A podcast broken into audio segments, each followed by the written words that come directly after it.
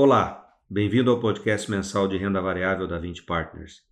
Meu nome é Olavo Tortelli e sou sócio responsável pela nossa área de ações. No mês passado, o 20 Mosaico caiu 3,2% contra uma queda de 4,4% do índice Bovespa. No ano, o fundo acumula uma queda de 6,1% contra uma desvalorização de 7,6% do índice. Já o 20 Seleção fundo da nossa estratégia de dividendos, registrou uma perda de 4,9% no mês e no ano acumula uma desvalorização de 9%. A nossa posição em Vale foi o destaque positivo no mês. O bom desempenho da ação foi influenciado pela alta do preço do minério de ferro e pela desvalorização cambial no ano.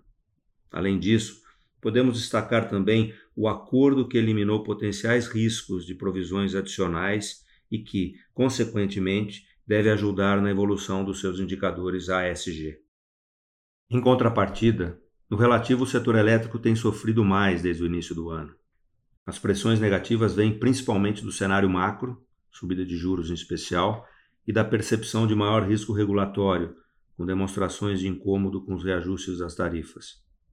Nesse cenário, parecem menores as chances da agência reguladora reverter sua visão de não compartilhar os créditos de PIS/COFINS com as distribuidoras, como elas têm defendido. Com presença relevante em distribuição e dívida em moeda estrangeira, a CEMIG, nossa investida no setor elétrico, contribuiu negativamente para a rentabilidade dos fundos no mês.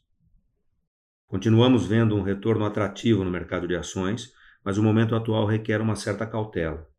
O impacto fiscal do novo auxílio emergencial ainda gera dúvidas, enquanto a pandemia volta a ganhar terreno no país, que aguarda um reforço no programa de vacinação.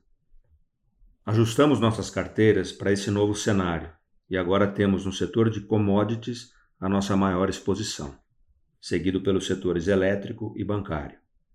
De uma maneira geral, as carteiras estão bem diversificadas entre setores e empresas, e investimos numa seleção de companhias muito bem administradas e rentáveis, que negociam com desconto em relação ao seu preço justo. Terminamos por aqui. Agradeço a todos pela atenção e até o nosso próximo podcast.